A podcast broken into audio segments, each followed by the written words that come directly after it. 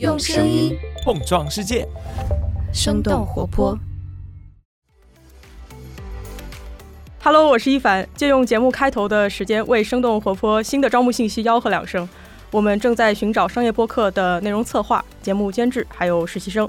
欢迎爱研究、写作和讨论的小伙伴加入我们。你可以在节目的文案部分，也就是 show notes 中找到投递简历的链接。好，那我们就赶紧进入今天的节目吧。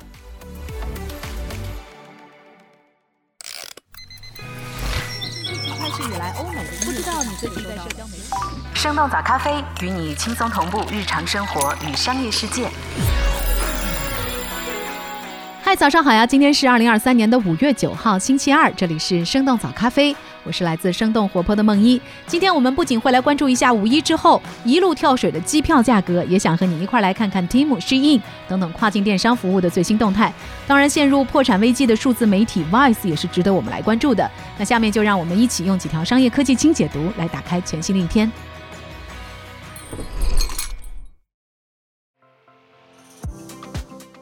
五一假期出行热潮之后，机票价格大跳水。根据文旅部数据中心的测算，在刚刚过去的五一假期，国内旅游的出游人次超过了二点七亿，比二零一九年的五一还多出了百分之二十。而国内旅游收入接近一千五百亿元，恢复到了二零一九年的水平。旅游的火爆也带动了机票的销售。旅游平台去哪儿表示，尽管价格同比上涨大约百分之三十，但是飞往热门目的地的航班预订量和疫情前相比增长了百分之五十，乘坐飞机出游的人数也创下了历史新高。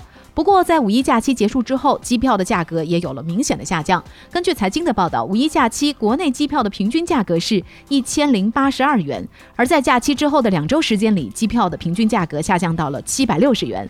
而飞往旅游城市的机票价格降幅更大，比如说敦煌、三亚、海口和西双版纳等等城市。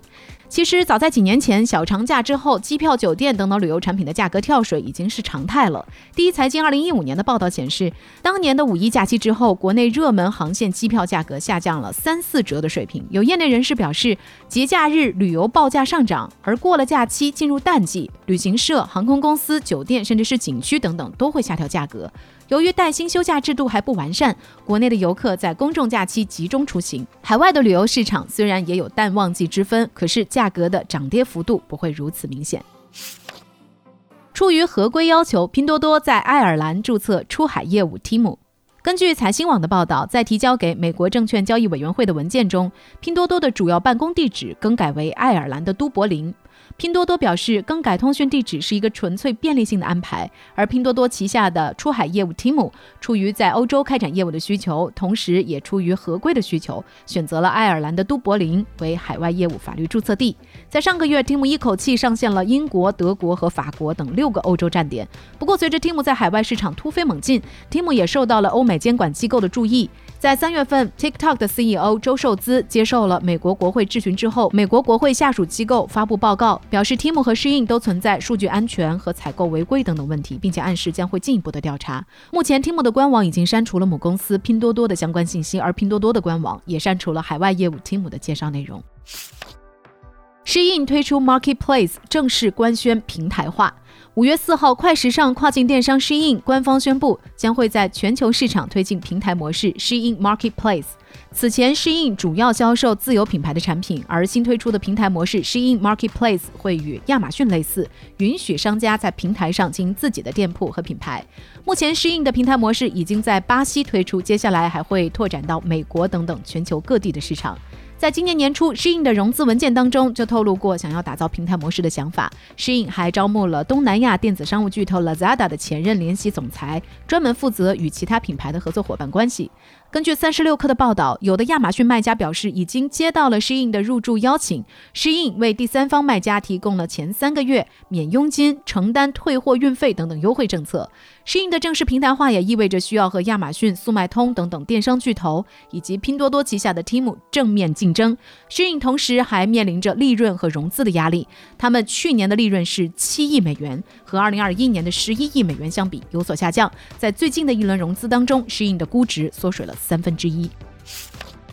Google 将改变搜索引擎的展示方式，添加人工智能和短视频内容。根据《华尔街日报》五月六号的报道，Google 正在计划改变搜索引擎结果的展示方式。除了人工智能对话机器人，Google 将会展示更多的短视频以及社交媒体内容。Google 很少对搜索结果页面进行调整。当用户输入内容、点击搜索按键之后，弹出的一直是蓝色的链接列表。而根据《华尔街日报》所看到的文件显示，Google 想要让搜索引擎更加视觉化、个性化和人性化，并且可以回答传统网络搜索无法解答的问题。负责搜索引擎的 Google 高管曾经表示，如今大约四成的年轻人在搜索餐厅的时候会使用 TikTok 或者是 Instagram。为了更加贴近年轻一代，Google 目前已经将一些社交媒体的贴文和短视频内容整合到搜索结果当中。而今年年初，微软的搜索引擎必应接入了 OpenAI 的人工智能技术，对 Google 造成了巨大的冲击。在即将举行的开发者大会上，Google 很有可能会推出人工智能相关的新功能。亚马逊组建 AI 团队，专门为广告主来开发工具。根据美国科技媒体 The Information 五月五号的报道，亚马逊正在内部组建一个人工智能团队，专门为广告商开发生成照片和视频的工具。从二零二一年开始，亚马逊的广告业务每个季度的增速都达到了两位数。去年一年，广告业务就为亚马逊带来了三百八十亿美元的收入。不过，目前亚马逊的广告主要集中在电商搜索结果的展示上。亚马逊也正在努力拓展广告业务的范围，比如说流媒体视频服务的视频广告、音乐服务的音频广告，以及 Amazon Fresh 杂货店的线下广告等等。今年的四月中旬，亚马逊加入了人工智能的竞赛，推出了 Amazon Bedrock，用户可以通过 API 接口访问不同的大语言模型。四月底发布的一季度财报显示，亚马逊的云服务创下了2015年以来的最低增幅，广告业务则保持了百分之二十的增长。小红书成立大模型团队，探索人工智能应用。根据三十六氪的报道，小红书从三月开始就在筹备独立的大模型团队，核心员工来自广告业务的技术团队。小红书内部还有多个独立部门同时推进人工智能方向的探索。今年四月份，小红书上线了一款名为 Trick 的创作应用，主打 AI 绘画功能。这款 App 分为创作和广场两个板块，用户上传了自拍和风景照之后，后台的 AI 算法将能够自动生成艺术创意图。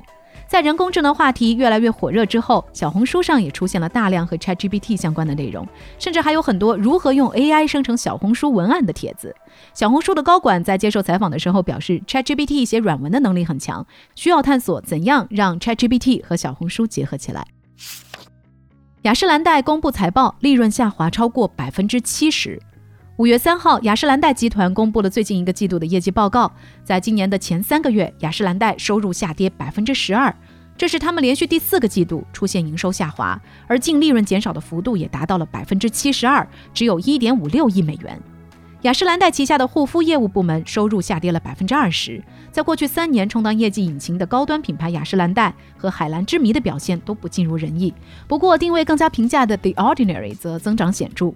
雅诗兰黛方面表示，业绩下滑主要是由于海南、还有韩国等等亚洲地区旅游零售恢复缓慢，以及汇率变动所产生的影响。不过，雅诗兰黛的竞争对手们表现则要好很多。在今年一季度，欧莱雅集团的收入增长了百分之十五，LVMH 集团香水和美妆业务增长了百分之十一。数字媒体 Vice 陷入破产困境，即将以四亿美元被收购。根据《华尔街日报》五月五号的报道，陷入了破产困境的数字媒体 Vice 将会以四亿美元的价格被 Fortress Investment Group 等等债权人收购。此前，Vice 曾以十五亿美元的价格在市场上寻找买家，寻求被收购，但是都没有成功。在巅峰时期，Vice 的估值也达到了五十七亿美元。一九九四年，Vice 在加拿大成立。五年之后，他们将总部搬到了纽约。凭借着优质的原创视频，Vice 的内容获得了行业的认可。二零一三年，Vice 推出 Vice News，制作涵盖全球新闻、政治和其他时事的视频内容。二零二零年，Vice News 也获得了普利策奖。迪士尼和默多克旗下的二十一世纪福克斯都对 Vice 进行过投资。二零一六年，Vice 还拒绝了迪士尼高达三十五亿美元的收购报价。Vice 自成立以来一直处在亏损的状态，而 Vice 严重依赖的广告业务最近也受到了冲击。市场调研公司 US Ad Market Tracker 的数据显示，去年下半年美国广告支出连续六个月下滑，去年年底更是同比减少了百分之十二。派拉蒙流媒体成本激增，股价下跌接近百分之三十。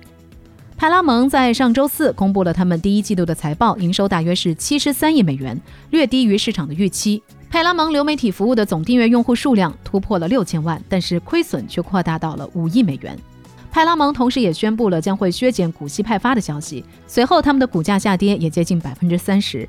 派拉蒙是好莱坞五大传媒公司之一，既有传统的电视业务，也有流媒体视频业务。派拉蒙认为，这个季度的亏损是由多个因素导致的，比如说广告市场的疲软、流媒体成本上升等等。伯克希尔哈撒韦是持股派拉蒙百分之十五的股东。巴菲特在被问及对派拉蒙和流媒体行业的看法时表示，他对个股不做评价，但认为流媒体行业仍然充满挑战。对于用户来说，取消订阅并且转投竞争对手的服务也是一件非常容易的事情。那聊到这儿，我们也很想来问问你，你是哪些视频网站的会员呢？你会随时取消订阅，并且转向其他家吗？欢迎在我们的评论区和我们一块儿来聊聊吧。这就是我们今天的节目了。我们其他的成员还有监制泽林，监制一凡，声音设计 Jack，实习生 Aurora。感谢你收听今天的生动早咖啡，那我们就下期再见。